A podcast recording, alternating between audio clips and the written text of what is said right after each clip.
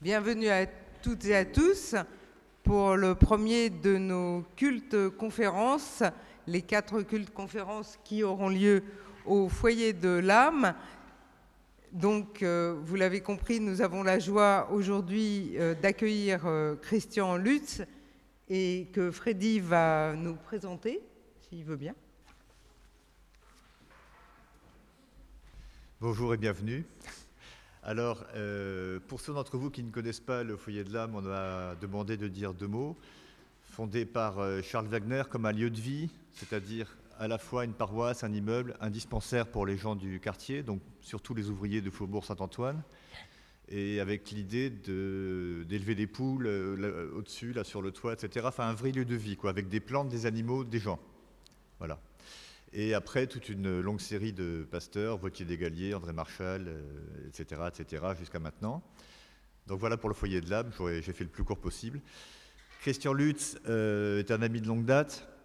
C'est euh, grâce à lui qu'on a pu avoir un orgue de cette qualité ici, parce que c'est lui qui, était expert, et donc il nous a guidés pour tout ce projet. Voilà. Et à part ça, c'est, euh, il est musicien, musicologue, etc. Et donc c'était la personne tout à fait indiqué pour euh, nous faire une conférence sur les psaumes. Voilà. Donc, euh, bon culte à tous, et je remonte euh, sur mon perchoir là-haut.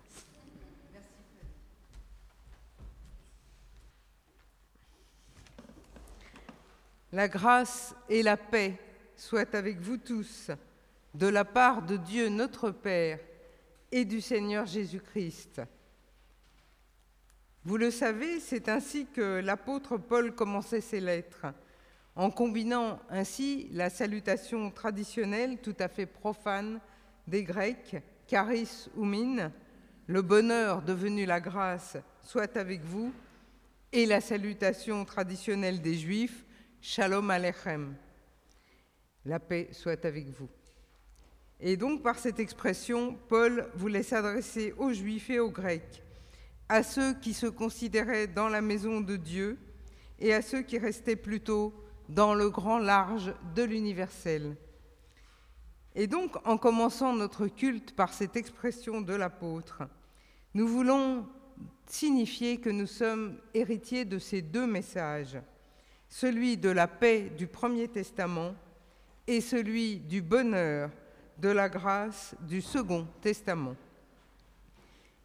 Et nous voulons aussi dire que ce message s'adresse aussi bien à ceux qui se trouvent dans la sphère de la religion qu'à ceux qui se croient ou se pensent et qui donc s'y trouvent à l'extérieur. Et donc, que la grâce et la paix soient avec nous tous. Amen. Alors je vous invite à vous lever et nous allons chanter sur la feuille blanche avec les paroles que nous avons déjà répétées le psaume 92, les quatre strophes.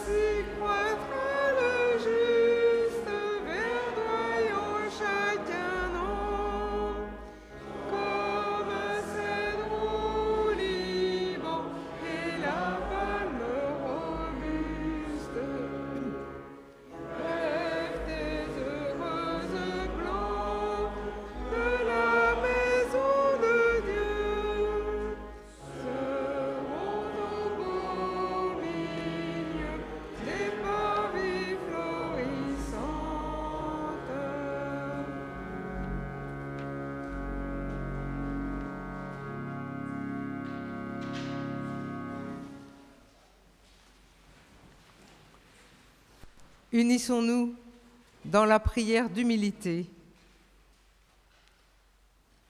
Éternel notre Dieu, nous reconnaissons que nous ne sommes pas à la hauteur de l'espérance que tu formes pour nous. Cela ne date pas d'aujourd'hui, nous ne cessons de manquer nos rendez-vous avec notre vocation profonde, ramenant quelquefois notre vie à n'être que l'ombre d'elle-même. Mais tu le sais, Éternel, nous avons une vive douleur de cet état de fait. Nous le regrettons et faisons appel à ta grâce pour nous sauver de nos faux pas.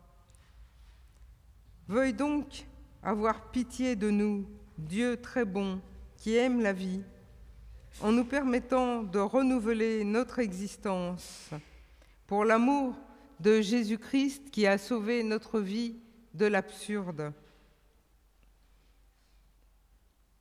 Tu connais notre orgueil, nos préjugés, nos contradictions.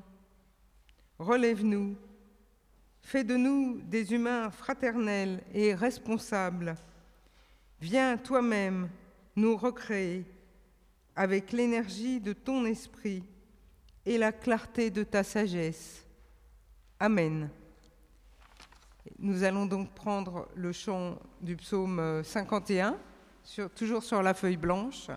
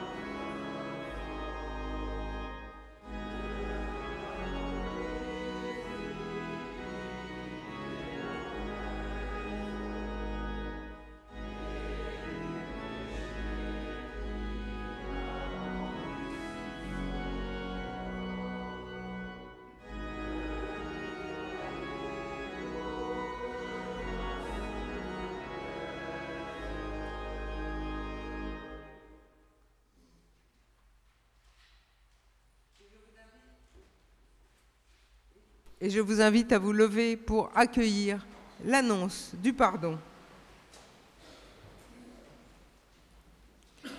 C'est une parole sûre, certaine, que nous pouvons accueillir avec joie et confiance. Le pardon de Dieu est offert à toutes et à tous, sans aucune restriction ni condition.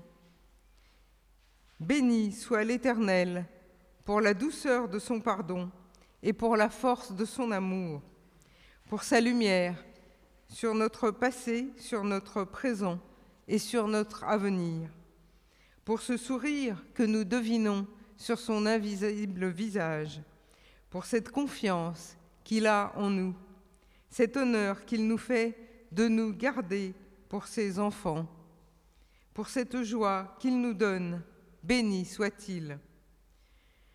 Que vos cœurs en peine se gonflent de sourires et de rires. Notre Dieu est avec nous, dans l'obscurité comme dans le soleil, dans le bien-être comme dans l'amour. Cet amour de notre Dieu est avec nous dans tous les instants de nos vies.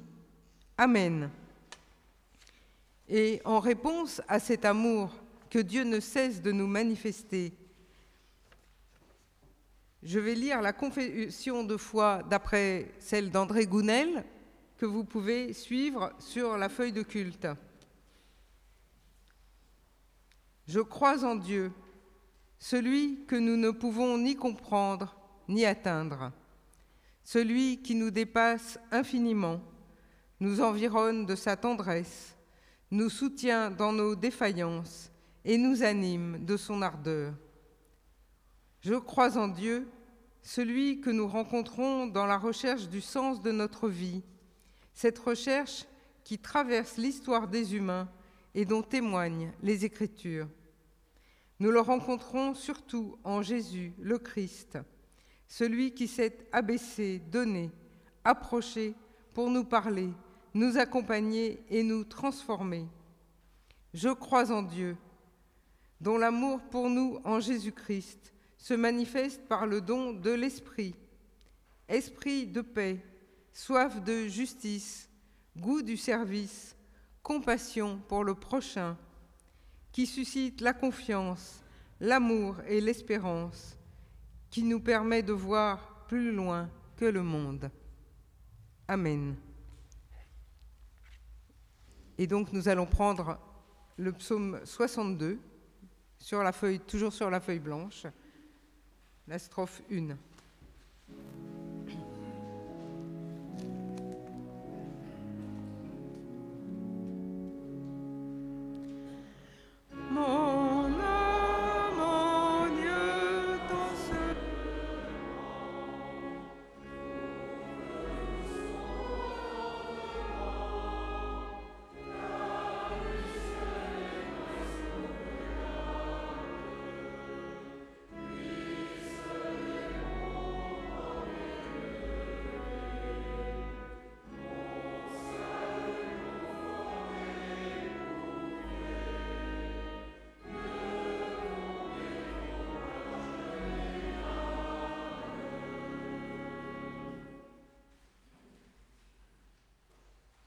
Invite à vous asseoir.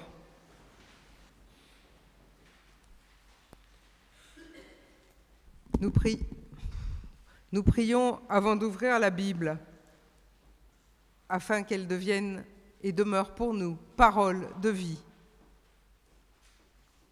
Dieu notre Père, toi que les humains recherchent depuis les temps anciens, toi qu'ils veulent apaiser, toi dont ils ont besoin, Aide-nous à comprendre les chemins que tu prends pour nous parler. Aide-nous à entendre, dans le témoignage des Écritures, le chant des générations qui nous ont précédés dans la foi. Amen.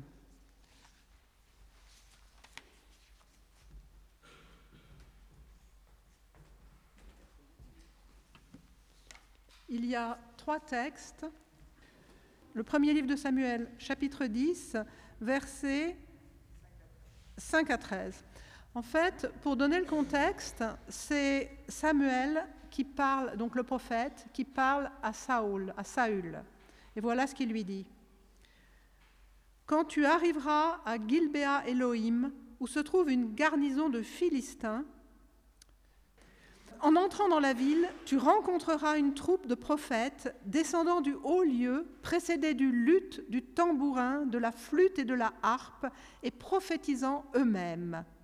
L'Esprit de l'Éternel te saisira, tu prophétiseras avec eux, et tu seras changé en un autre homme. Lorsque ces signes auront eu pour toi leur accomplissement, fais ce que tu trouveras à faire, car Dieu est avec toi. Puis tu descendras avant moi à Gilbal, et voici, je descendrai vers toi pour offrir des holocaustes et des sacrifices d'action de grâce. Tu attendras sept jours jusqu'à ce que j'arrive auprès de toi et que je te dise ce que tu dois faire. Dès que Saül eut tourné le dos pour se séparer de Samuel, Dieu lui donna un autre cœur et tous ces signes s'accomplirent le même jour. Lorsqu'ils arrivèrent à Gilbaa, à Gilbéa, voici une troupe de prophètes vint à sa rencontre. L'Esprit de Dieu le saisit et il prophétisa au milieu d'eux. Tous ceux qui l'avaient connu auparavant virent qu'il prophétisait avec les prophètes, et l'on se disait l'un à l'autre dans le peuple Qu'est-il arrivé au fils de Kis? Saül est-il aussi parmi les prophètes? Quelqu'un de Gilbéa répondit Et qui est leur père? De là le proverbe Saül est-il aussi parmi les prophètes? Lorsqu'il eut fini de prophétiser, il se rendit au haut lieu.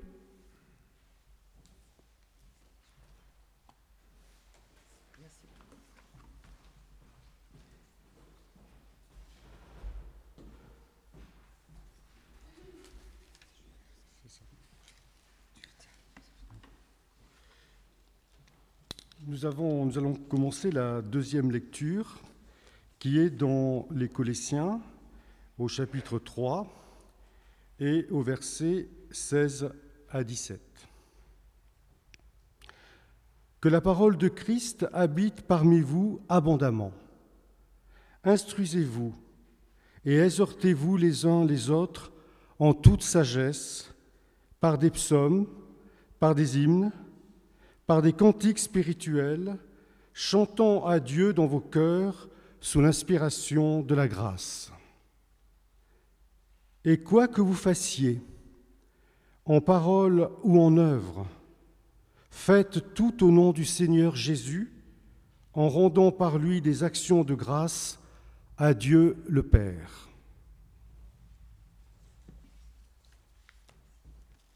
Et la troisième lecture est extraite de l'évangile de Luc au chapitre 24, les versets 13 à 35.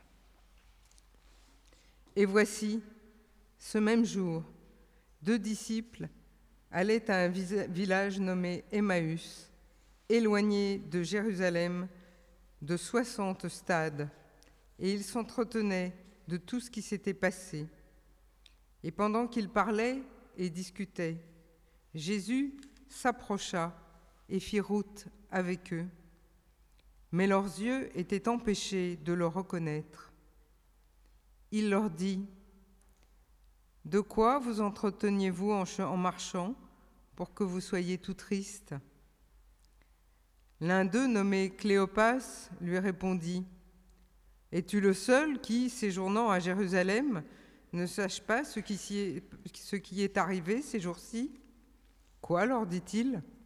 Et ils lui répondirent Ce qui est arrivé au sujet de Jésus de Nazareth, qui était un prophète puissant en œuvre et en parole devant Dieu et devant tout le peuple, et comment les principaux sacrificateurs et nos magistrats l'ont livré pour le faire condamner à mort et l'ont crucifié.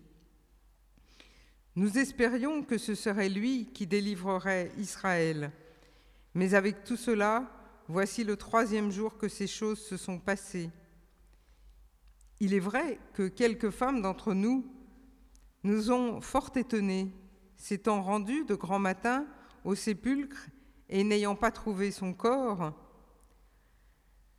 elles sont venues dire que des anges leur sont apparus et ont annoncé qu'il est vivant. Quelques-uns de ceux qui étaient avec nous sont allés au sépulcre et ils ont trouvé les choses comme les femmes l'avaient dit. Mais lui, ils ne l'ont pas vu. Alors Jésus leur dit, Hommes sans intelligence, dont le cœur est lent à croire tout ce qu'ont dit les prophètes, ne fallait-il pas que le Christ souffrit ces choses et qu'il entrât dans sa gloire? Et commençant par Moïse et par tous les prophètes, il leur expliqua dans toutes les Écritures ce qui le concernait. Lorsqu'ils furent près du village où ils allaient, il parut vouloir aller plus loin. Mais ils le pressèrent en disant Reste avec nous, car le soir approche, le jour est sur son déclin. Et il entra pour rester avec eux. Pendant qu'il était à table avec eux, il prit le pain, et après avoir rendu grâce, il le rompit et le leur donna. Alors leurs yeux s'ouvrirent, et ils le reconnurent, mais alors il disparut de devant eux. Et ils se dirent l'un à l'autre, Notre cœur ne brûlait-il pas au-dedans de nous lorsqu'il nous parlait en chemin et nous expliquait les Écritures? Se levant, À l'instant même, ils retournèrent à Jérusalem, et ils trouvèrent les onze et ceux qui étaient avec eux assemblés et disant, Le Seigneur est réellement ressuscité, et il est apparu à Simon.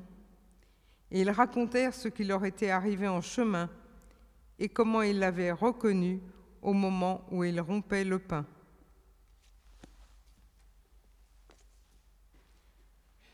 Seigneur, ta parole est lumière et vérité. Permets qu'elle éclaire notre chemin. Amen.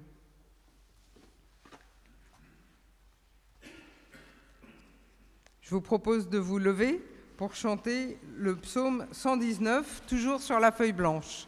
Sur la feuille blanche, et je pense qu'on connaît la mélodie.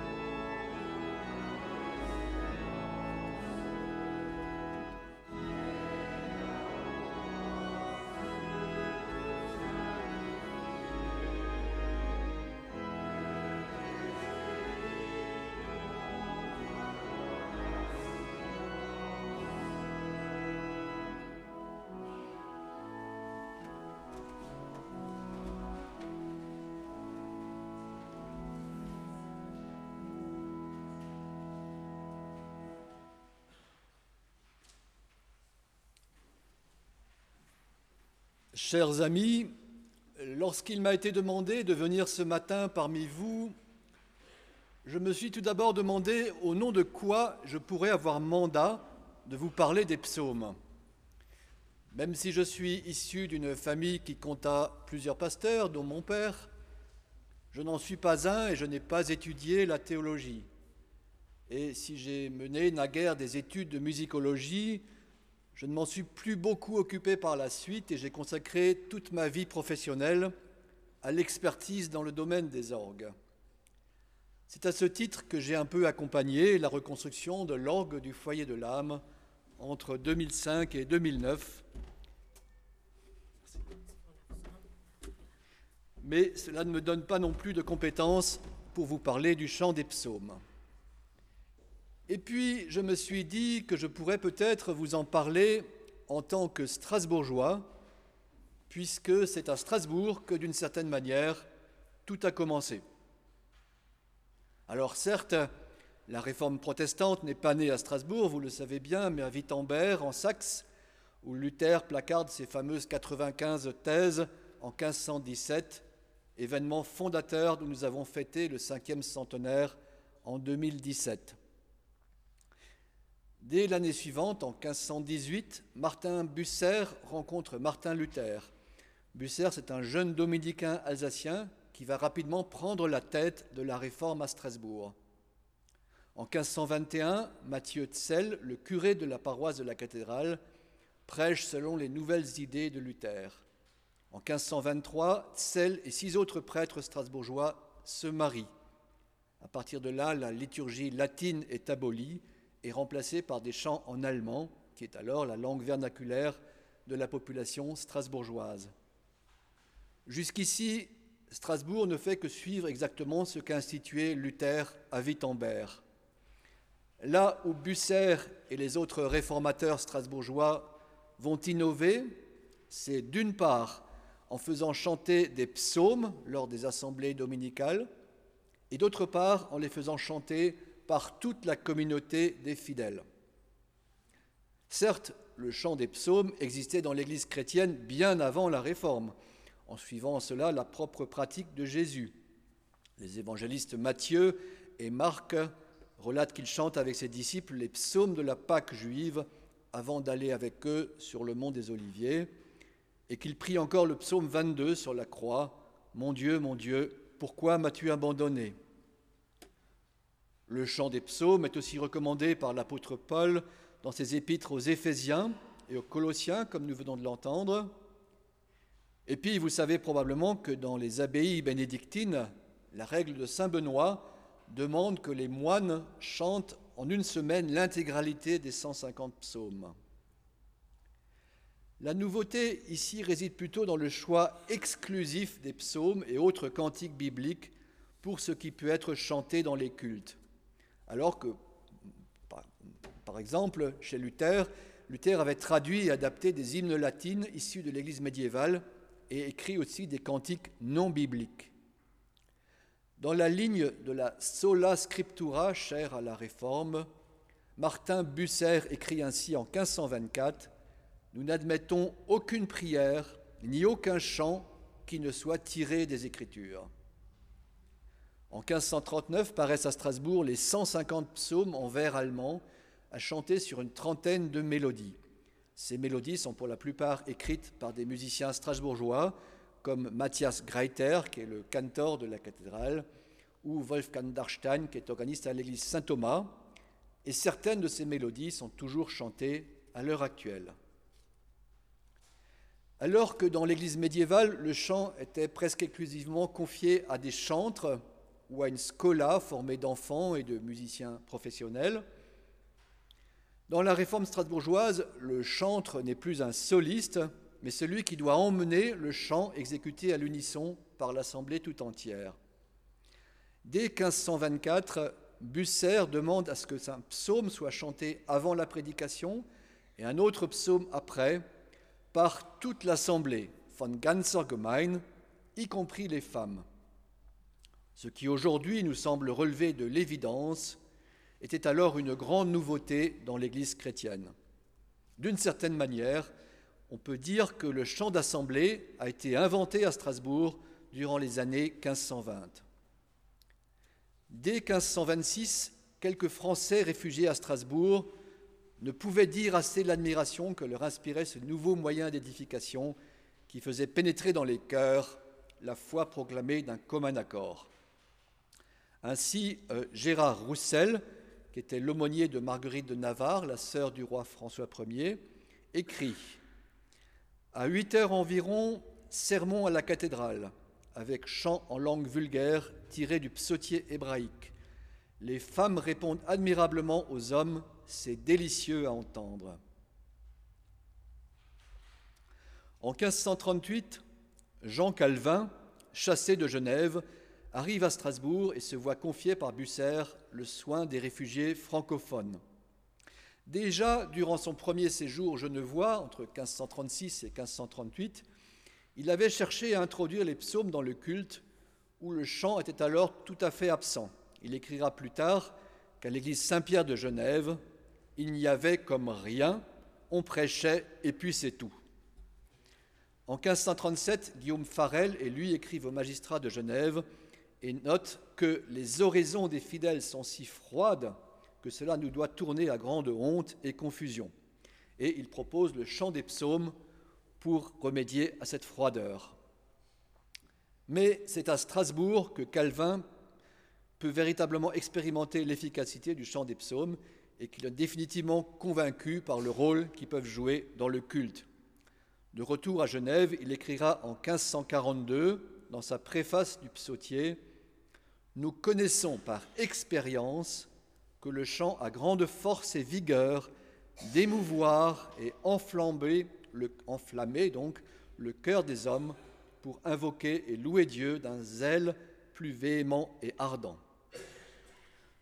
En 1539, paraît à Strasbourg le premier recueil du psautier réformé. Le tout premier, c'est encore un recueil un peu expérimental qui s'intitule Aucun psaume et cantique mis, mis en chant, aucun dans le sens de quelques-uns, donc quelques psaumes et cantiques mis en chant.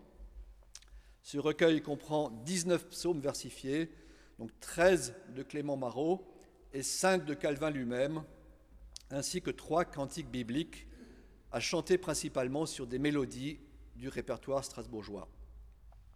Parmi ces mélodies figure une mélodie justement qui a été composée en 1525 par Matthias Greiter sur le psaume 119 et Zin dans Zelig Alodi que Calvin reprend pour sa versification du psaume 36.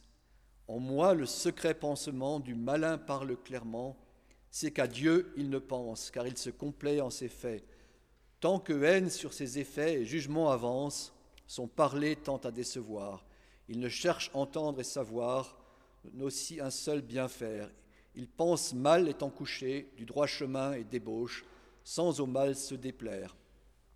Mais cette versification un peu maladroite sera rapidement remplacée par une nouvelle version plus élégante due à Clément Marot qui sera chantée sur la même mélodie. Du malin le méchant vouloir parle en mon cœur et me fait voir qu'il n'a de Dieu la crainte car tant se plaît en son erreur, etc. Dans le psautier édité en 1562, cette mélodie sera ensuite reprise par Théodore de Bèze pour le psaume 68, que Dieu se montre seulement, plus connu sous le nom de psaume des batailles, qui a parfois été qualifié de Marseillaise des Huguenots. Alors pour illustrer l'origine strasbourgeoise du psautier genevois, et pour conclure la première partie de mon intervention, je vous invite à vous lever pour chanter les deux premières strophes du psaume 36, donc dans la version de Clément Marot qui figure sur la feuille blanche.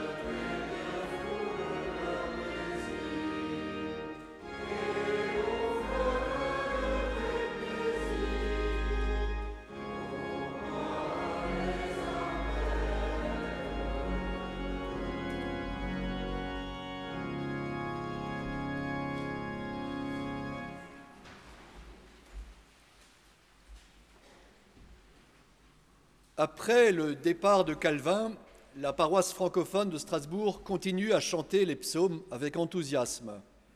Une nouvelle édition y est publiée en 1542, regroupant à présent 40 psaumes, dont 30 versifiés par Clément Marot.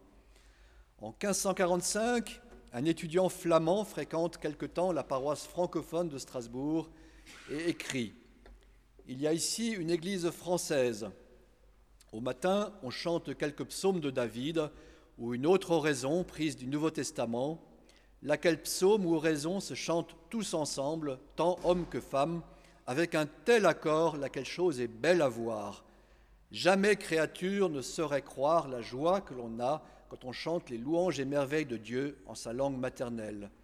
Je commençais à pleurer, non par tristesse, mais de joie, en les ayant chantés de si bon cœur comme ils chantent. Vous n'y ouïriez point une voix déborder l'autre. Chacun a un livre de musique en sa main, tant homme que femme. Chacun loue le Seigneur. Mais c'est à Genève que l'essentiel du psautier sera ensuite publié. De nouvelles traductions paraissent en 1542. Le recueil paru en 1551 comprend 83 psaumes versifiés par Clément Marot et Théodore de Bèze. Et le psautier complet des 150 psaumes est édité en 1562. Calvin reprendra pleinement l'idée de Busser, selon laquelle seuls les psaumes sont dignes du culte divin. Il écrit ainsi Or, ce que dit saint Augustin est vrai, que nul ne peut chanter chose digne de Dieu, sinon qu'il l'ait reçu, dit celui, donc de lui.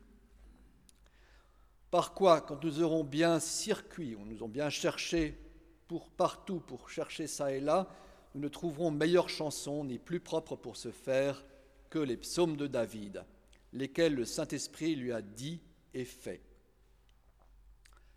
Pendant 200 ans, le chant des psaumes à l'unisson restera la seule musique admise dans les temples réformés. Aujourd'hui encore, dans les églises re-réformées des Pays-Bas, re-réformées Kerken, qui se sont détachées au cours du XIXe siècle de l'église officielle, seuls les psaumes et autres cantiques bibliques ont droit de citer dans le culte.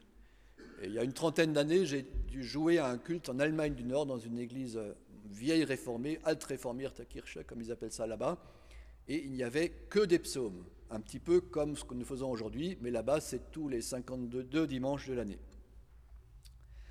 C'est dire que pendant longtemps, le chant des psaumes a fait partie du cœur de l'identité réformée, comme de son ADN.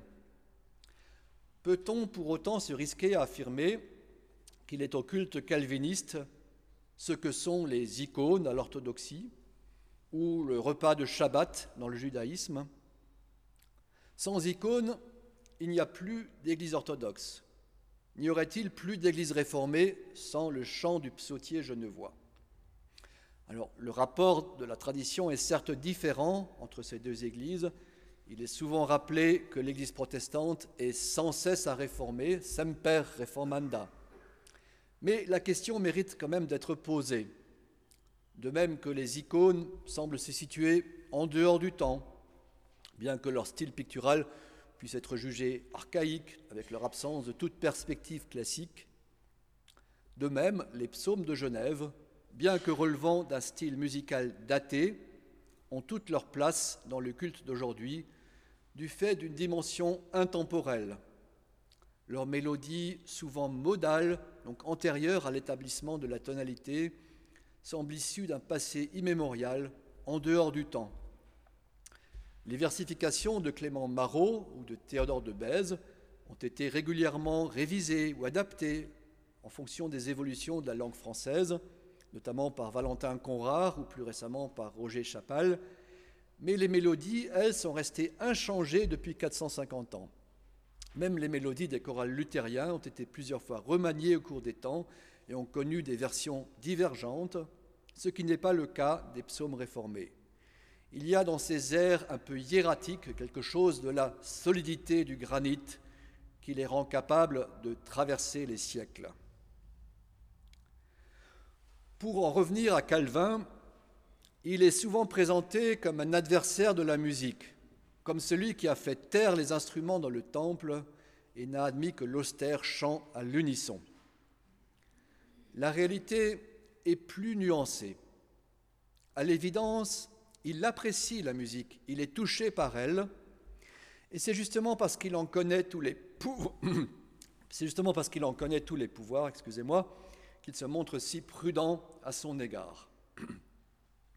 Il écrit ainsi Nous expérimentons que la musique a une vertu secrète et quasi incrédible à émouvoir les cœurs en une sorte ou en l'autre. Il se méfie beaucoup de sa puissance, écrivant Toute parole mauvaise, quand la musique est avec, cela transperce beaucoup plus fort le cœur et entre dedans tellement comme dans un entonnoir, le vin est jeté dedans le vaisseau, aussi le venin et la corruption est distillé jusqu'au fond du cœur par la mélodie. Mais s'il est prévenu contre les pouvoirs ambivalents de la musique, il souhaite aussi les enrôler au service de la parole de Dieu. Le terme de cœur revient souvent lorsque Calvin parle de la musique. Nous avons déjà entendu que le chant des psaumes a pour but d'émouvoir et enflammer les cœurs. Ailleurs, il écrit Les chansons spirituelles ne se peuvent bien chanter que de cœur. Le terme de cœur apparaît d'ailleurs très souvent dans la Bible où il est cité à pas moins de 902 reprises, si l'on en croit la concordance de la traduction second. Le, le thème du cœur endurci y revient fréquemment en relation avec l'écoute de la parole de Dieu. Ainsi, on peut citer cet appel Aujourd'hui, si vous entendez sa voix, n'endurcissez pas vos cœurs, que l'on trouve dans le psaume 95 et qui est repris à trois reprises comme dans un refrain dans l'épître aux Hébreux. On peut aussi citer le cœur de pierre qui est appelé à être remplacé par un cœur de chair à deux reprises dans le livre d'Ézéchiel. Mais le cœur n'y est que rarement associé au feu, comme chez Jérémie qui lui écrit Il y a dans mon cœur comme un feu dévorant qui est enfermé dans mes os, je m'efforce de le contenir et je ne le puis. La nécessité d'ouvrir le cœur est aussi citée à propos de Lydie, cette femme de Thyatire, dont les actes des apôtres nous disent qu'elle craignait Dieu. Elle écouta la prédication de Paul et le Seigneur lui ouvrit le cœur pour qu'elle fût attentive à ce que lui disait l'apôtre. On se gardera enfin d'oublier la sixième béatitude, Heureux ceux qui ont le cœur pur, car ils verront Dieu. Je ne risquerai évidemment pas à prétendre que le chant des psaumes va suffire à purifier vos cœurs et à vous faire voir Dieu. Quoique, on peut rappeler que la purification se fait traditionnellement par le feu, et peut-être que le feu du chant des psaumes pourrait contribuer à purifier le cœur et à l'ouvrir à la rencontre intime du ressuscité. Si la musique est investie par Calvin du rôle de toucher le cœur, cela ne signifie pas qu'elle ne relèverait que du domaine de l'affectivité, de la sensibilité, voire de la sentimentalité ou de la sensiblerie. Certes, le message de Dieu s'adresse à l'entièreté de la personne humaine et pas seulement à sa composante rationnelle. Et les témoignages des effets émotionnels des psaumes ne manquent pas. Hormis l'étudiant flamand porté aux larmes en écoutant les psaumes chantés à Strasbourg, on peut aussi citer Pierre Viret, le réformateur de Lausanne, qui écrit dans son institution chrétienne Il n'y a point de doute que ces beaux psaumes et cantiques et le chant d'Isseux, donc les chants de ceux-ci, n'incitent grandement les hommes à dévotion, voire jusqu'à leur faire souvent fois tomber les larmes des yeux. Mais il serait très restrictif de s'en tenir à ces expressions émotionnelles. Par cœur, il faut plutôt entendre le centre le plus intime de la personne, le lieu de son intériorité ultime, en deçà duquel plus rien n'existe dans l'esprit humain. Il est bien connu que la musique est souvent présentée comme le langage de l'indicible, voire de l'ineffable, pour reprendre le, terme du philosophe Vladimir Yankelevitch, qui a titré un de ses livres les plus connus, La musique et l'ineffable. La musique peut exprimer des réalités qui ne peuvent être transmises par le langage verbal. Mais ce n'est pas pour autant qu'elle irait à l'encontre de la parole de Dieu ou qu'elle se placerait dans une, dans une position de concurrence par rapport à elle. Depuis la nuit des temps, la musique a été utilisée comme intermédiaire pour communiquer avec l'invisible dans les pratiques religieuses ou chamaniques des peuples premiers. Le texte extrait du premier livre de Samuel, qui a été entendu auparavant, serait interprété par un ethnomusicologue comme un classique récit d'initiation au moyen de la trance et de la musique.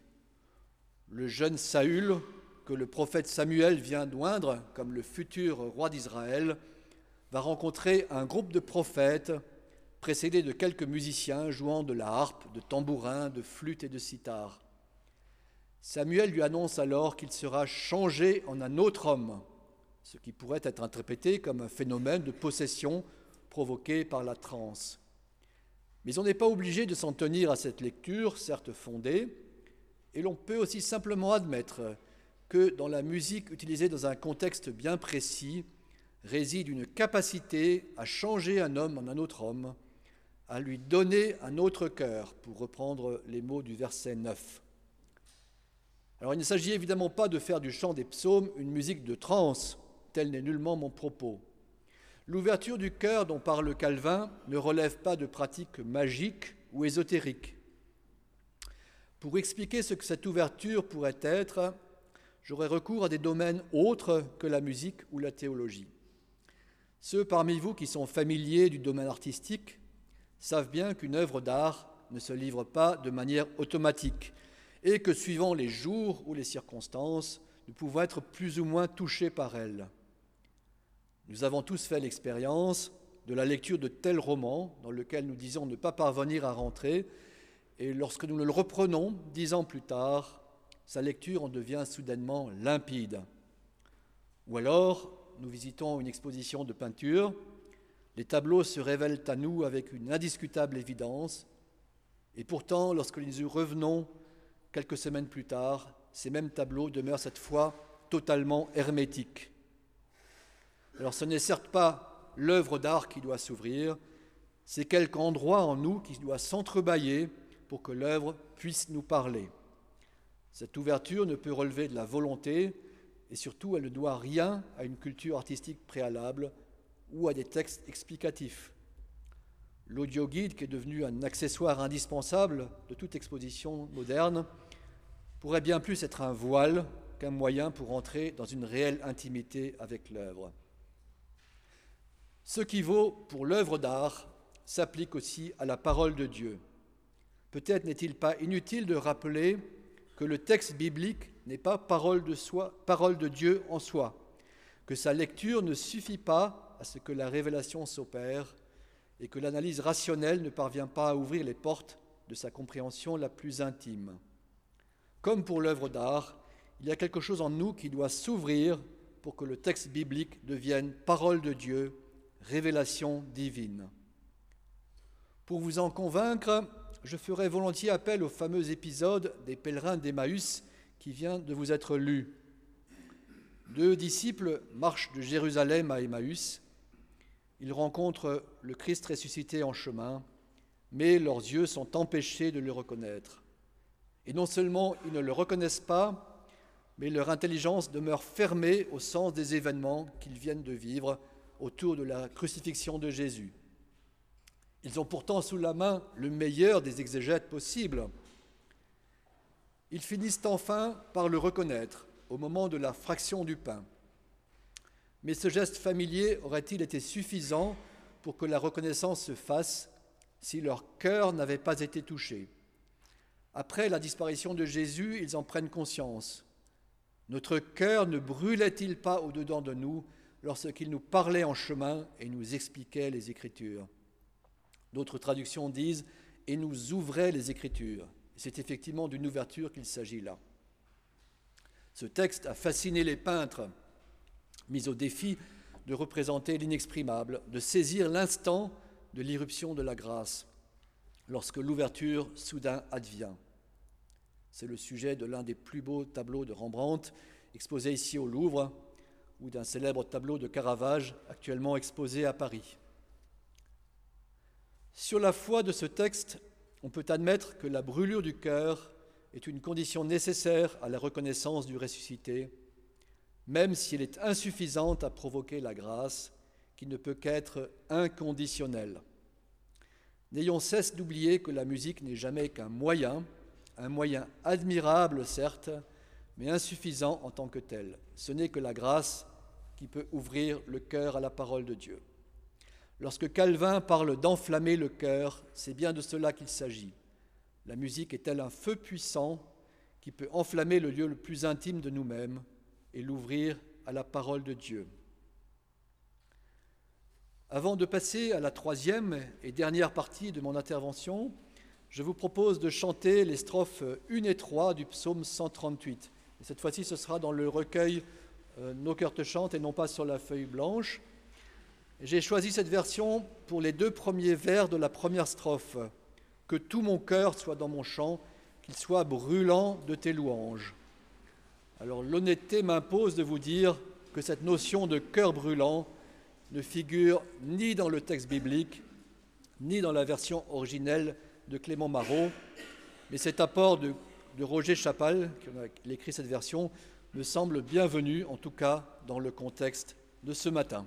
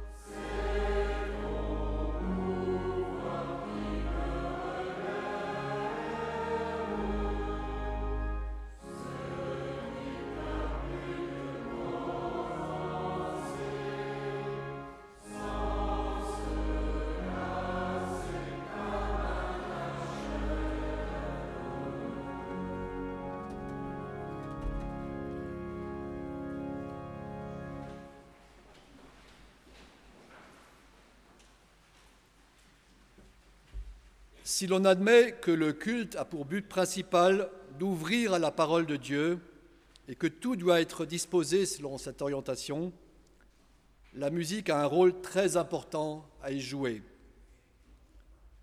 Elle n'est pas là pour le bon plaisir de Dieu. Dieu n'est pas un enfant qu'il faudrait calmer avec de la musique, comme le disait Catherine Selle, l'épouse du réformateur strasbourgeois. Elle n'est pas une décoration pour faire joli, une respiration entre des flots de paroles, une pause bienvenue dans un verbiage parfois envahissant. Elle n'a pas pour but de créer une ambiance au début de la célébration, ni même de préparer les esprits à ce qui va être entendu.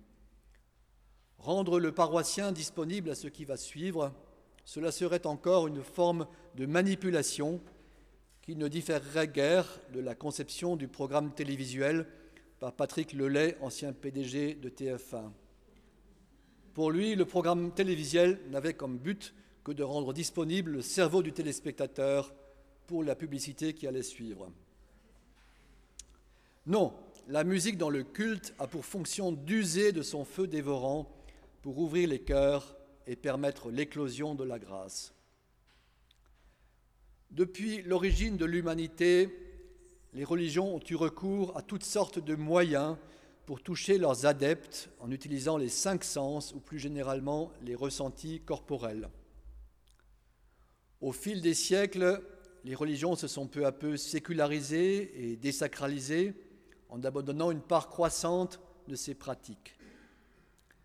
Des substances qui sont aujourd'hui devenues suspectes, voire prohibées, comme l'alcool, le tabac ou les drogues, étaient à une époque lointaine l'apanage des prêtres et des initiés de ces cultes ancestraux, alors qu'elles sont maintenant totalement exclues du champ religieux. De même, l'encens, encore très présent dans l'Ancien Testament et utilisé dans certaines églises chrétiennes, n'a plus sa place dans le protestantisme. La danse sacrée, bien que pratiquée par David lors de l'entrée de l'Arche d'Alliance à Jérusalem, a été exclue des religions abrahamiques, si ce n'est dans le judaïsme hassidique ou dans l'islam soufi. Quant à l'architecture des églises et des temples, elle a peu à peu abandonné son caractère sacré en renonçant au langage symbolique et au jeu des proportions. Et force est de reconnaître que la plupart des édifices religieux érigés durant ces deux derniers siècles sont plus fonctionnels que réellement inspirants. Dans le protestantisme d'aujourd'hui, la musique peut être considérée comme le dernier bastion des pratiques religieuses ancestrales. C'est la seule expression non verbale qui demeure. Elle n'en est que plus précieuse et elle doit être cultivée avec d'autant plus de soin et d'attention. On pourra certes contester le fait que le christianisme soit une religion, en tout cas au même titre que les religions des peuples premiers. Mais même pour quelqu'un comme Jacques Ellul, qui opposait volontiers la foi chrétienne au phénomène religieux, l'approche rationnelle du texte biblique ne suffisait pas pour être touché par son message.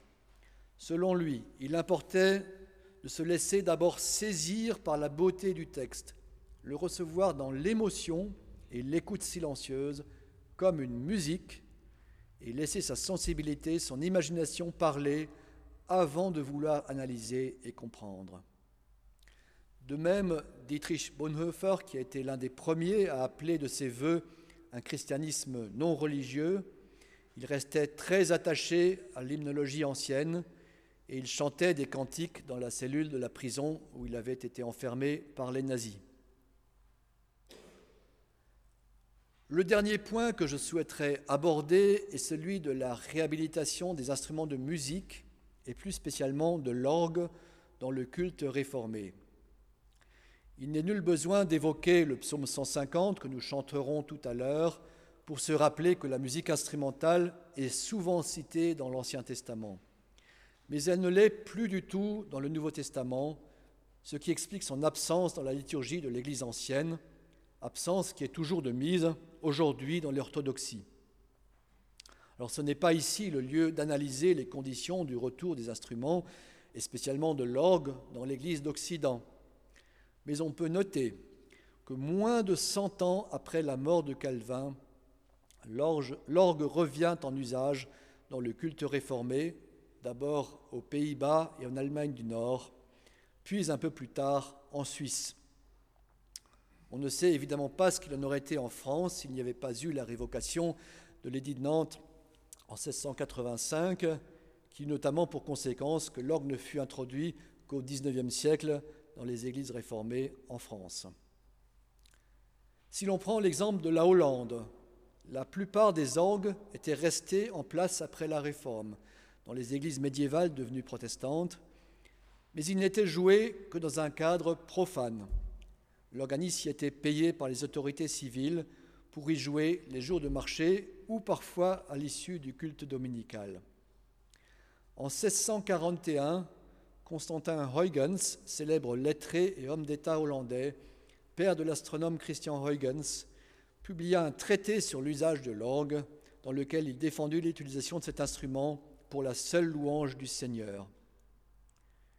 Mais si l'orgue fut peu à peu réintroduit au sein du culte, ce fut plus pour des raisons pratiques qu'en raison de considérations théologiques. dans des églises qui étaient à l'époque remplies chaque dimanche jusqu'à la dernière place où les fidèles chantaient à tue-tête. Le chantre avait bien du mal à se faire entendre et à maintenir un rythme commun. De nombreux témoignages font état de désordre dans le chant d'assemblée. Pour y remédier, on fit appel à l'orgue, dont la sonorité puissante était à même de conduire avec fermeté le chant de la communauté. Cette nouvelle utilisation de l'instrument est attestée dès 1630 à Leiden et finit par s'imposer en 1680 à Amsterdam. Elle ne fut pas sans conséquence d'ailleurs sur la facture d'orgue néerlandaise du XVIIe siècle, en appelant des sonorités plus puissantes avec une mélodie plus clairement affirmée et une basse plus profonde qui viennent soutenir le chant. Autant l'introduction du chant d'assemblée avait été au XVIe siècle une expérience proprement inouïe, autant son accompagnement par le plein jeu de l'orgue produisait un effet musical que l'on a peine à imaginer, nous qui sommes confrontés à des assemblées plus clairsemées. Le même Constantin Huygens écrit ainsi à propos d'un déplacement dans la ville de Groningen ou Groningue qu'il fit en 1640 avec le prince Frédéric-Henri d'Orange-Nassau. Ce matin, Sa Majesté royale, entourée du peuple distingué de la ville, alla au culte dans la grande église et entendit avec beaucoup de satisfaction le magnifique orgue qui est utilisé là-bas pour accompagner le chant de l'assemblée, ce qui se fait avec tant de solennité et tant de majesté que c'est un miracle de voir que chacun peut ainsi être édifié à un tel degré. Pour terminer et pour illustrer le rôle de l'orgue dans le culte, je vous propose de chanter le psaume 150 qui est sur vos pages blanches, celui où tous les instruments de musique sont convoqués pour la louange de Dieu. Alors l'orgue ne figurait évidemment pas dans cette liste au temps biblique, mais il est significatif que Théodore de Bèze l'ait introduit dans sa versification aux côtés d'autres instruments de la Renaissance. Et si l'orgue a pu ainsi rentrer par la petite porte dans le psautier réformé, il n'est pas étonnant qu'il ait pu ensuite y rentrer par la grande porte dans le temple réformé et y trouver toute sa place.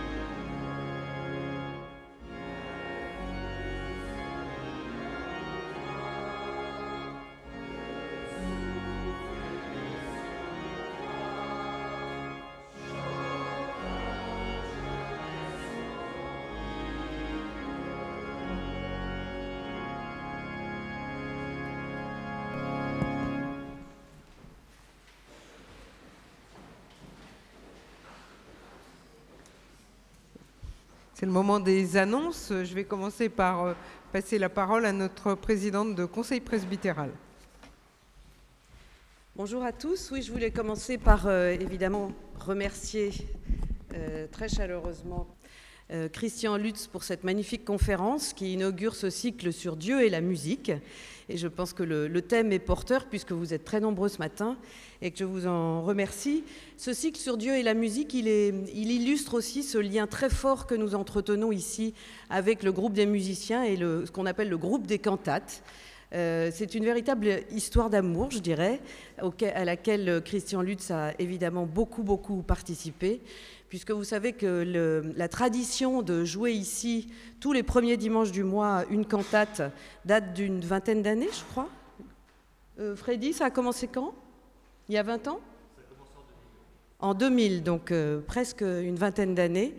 Euh, c'était une idée de, de Freddy, on aura l'occasion d'en reparler pendant ces quatre conférences mais euh, aussi ça a, été illustré par le fait qu'il y a eu ce, grand dossier, ce grand, ce grand, chantier de réflexion de l'orgue qui a euh, été mené par ce groupe des musiciens et en particulier par Christian Freddy, Christian Leblé et tout ce groupe qui a démarré cette, euh, cette entreprise à ce moment-là de, de grande réflexion de l'orgue. C'est un chantier qui a été extrêmement bien mené. Vous savez que porter ce genre de dossier auprès des autorités du Conseil général, du Conseil régional, etc., c'est un énorme travail et donc on les en remercie chaque dimanche car euh, ça nous permet évidemment d'avoir un, instrument exceptionnel euh, pour, euh, pour accompagner ces, ces, cultes. Et maintenant, grâce à votre conférence, Christian, nous mesurons à quel point cet orgue et sa qualité peut nous, peut nous accompagner avec bonheur.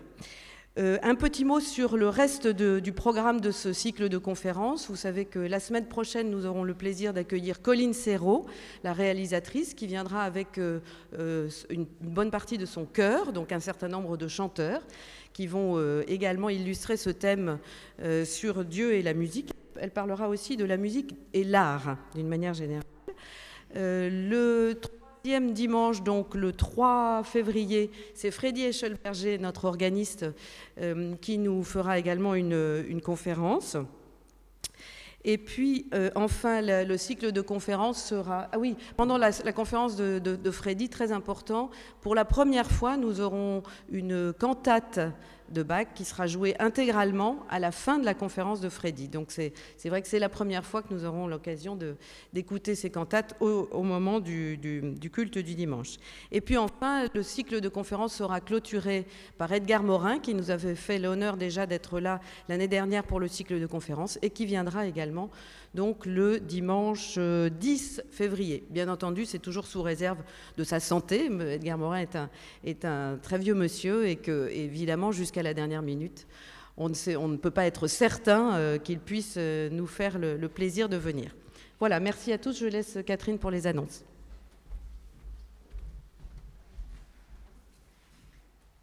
Donc, cette semaine, euh, demain, euh, le temple sera ouvert pour l'accueil musical euh, comme, comme, tous les lundis à peu près.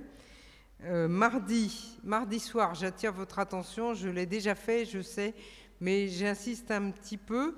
il y a une célébration œcuménique de la parole à 19h30 qui sera suivie vers 21h d'un buffet amical.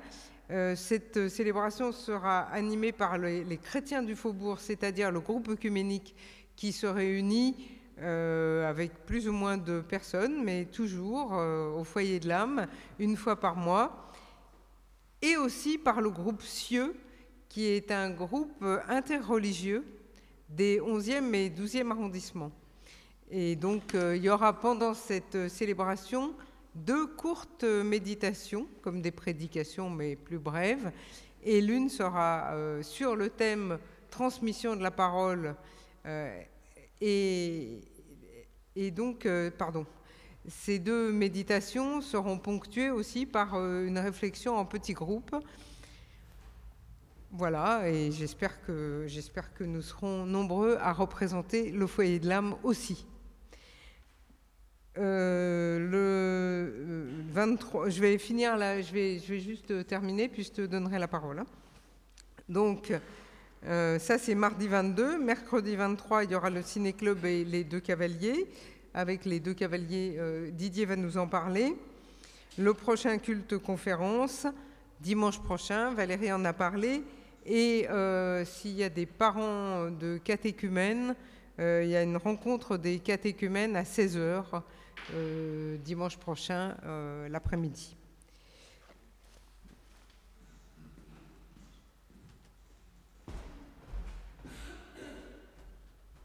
Merci.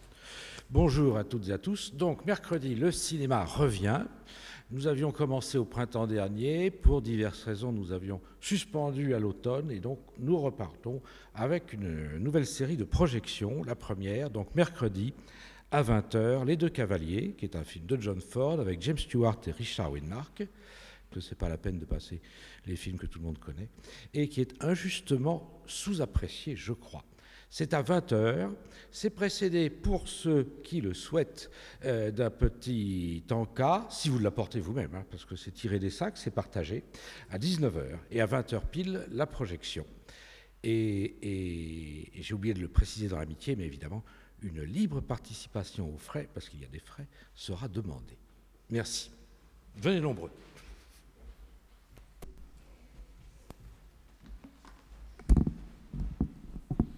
Merci, Didier. Alors vous avez vu que euh, pendant l'offrande, nous entendrons un morceau d'orgue. Et donc je vais euh, annoncer cette offrande. Et nous prions. Seigneur, merci de nous permettre d'offrir. Toi qui nous donnes encore et toujours. Nous avons besoin de notre Église pour vivre notre foi et notre Église a besoin de notre offrande. Qu'elle soit spontanée, heureuse et généreuse. Amen.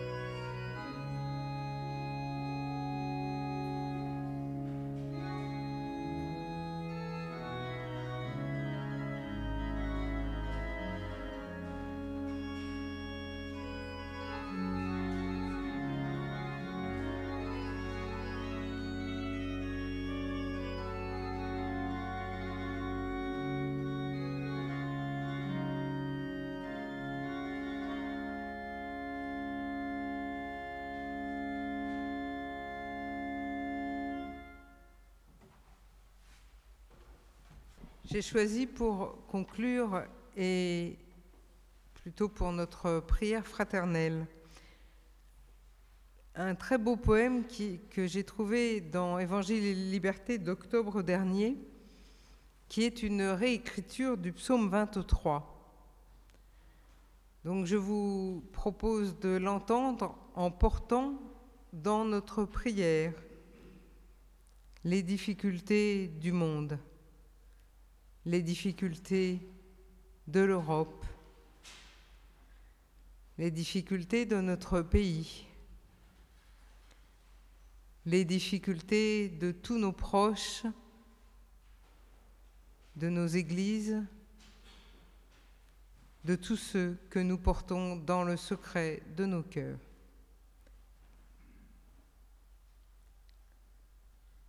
Et nous terminerons ensemble ce psaume en disant le Notre Père. Le Seigneur fixe le rythme de ma vie je ne me presserai pas. Il m'arrête et m'accorde des instants de repos.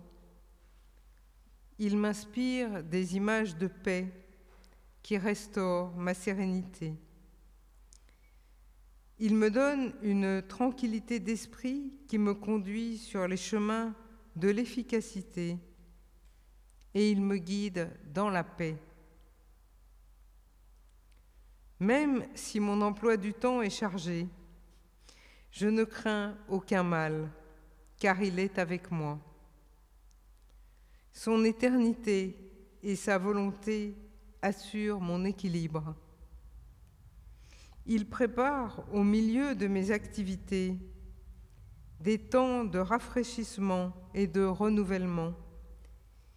Il loin mon esprit d'une huile de tranquillité Ma coupe d'énergie et de joie déborde.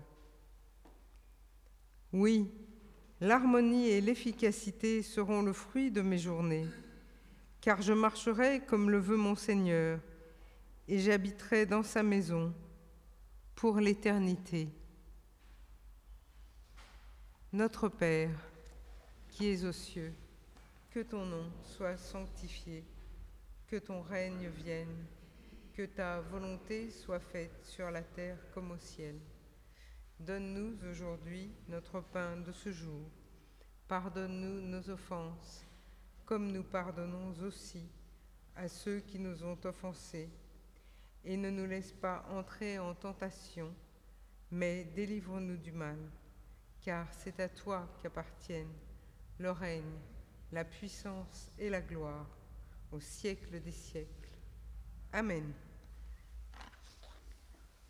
Je vous invite à vous lever pour l'envoi et la bénédiction.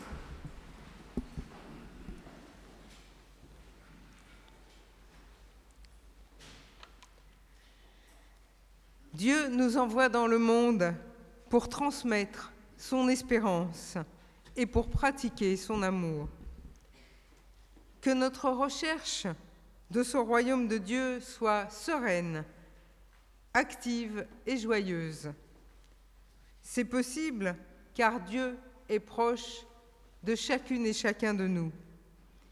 Il nous donne sa paix, sa joie et la chaleur de son amour. Dieu nous bénit, son amour nous entoure, sa force nous soutient et sa paix emplit nos cœurs. Amen. Et nous prenons ensemble dans nos cœurs de chante le livre rouge le psaume 67, les strophes 1 et 2.